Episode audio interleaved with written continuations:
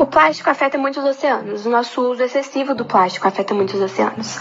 Como exemplo, usamos em sacolas de mercado, copo para beber água e podemos substituir usando copos biodegradáveis, sacolas de papelão, inclusive em alguns mercados já usamos esse tipo de sacola.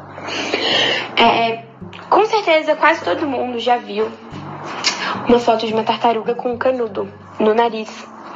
E é uma imagem muito triste, mas não é o plástico, nem os canudos, nem as sacolas, nem, na, nem nada desse tipo que faz a maior parte do lixo no mar, e sim outro tipo de lixo.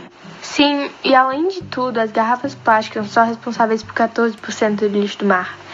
E as embalagens, os salgadinhos, embrulhos, só 12%, sendo que os materiais de pesca, os anzóis, as redes, são compostos por 85% do lixo do mar.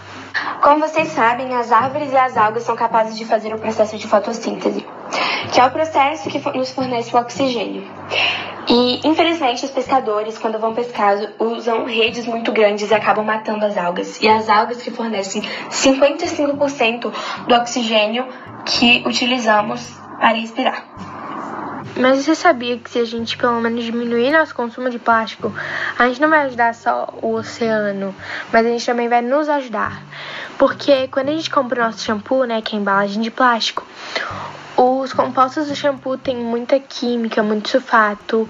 Então, quando eles quando eles passam pelo ralo, eles acabam chegando no oceano. E quando eles chegam lá, eles entram em contato com os peixes, com as algas e acabam morrendo. E não sei se você lembra, mas 55% do nosso oxigênio é produzido pelas algas. Então a gente só está se prejudicando.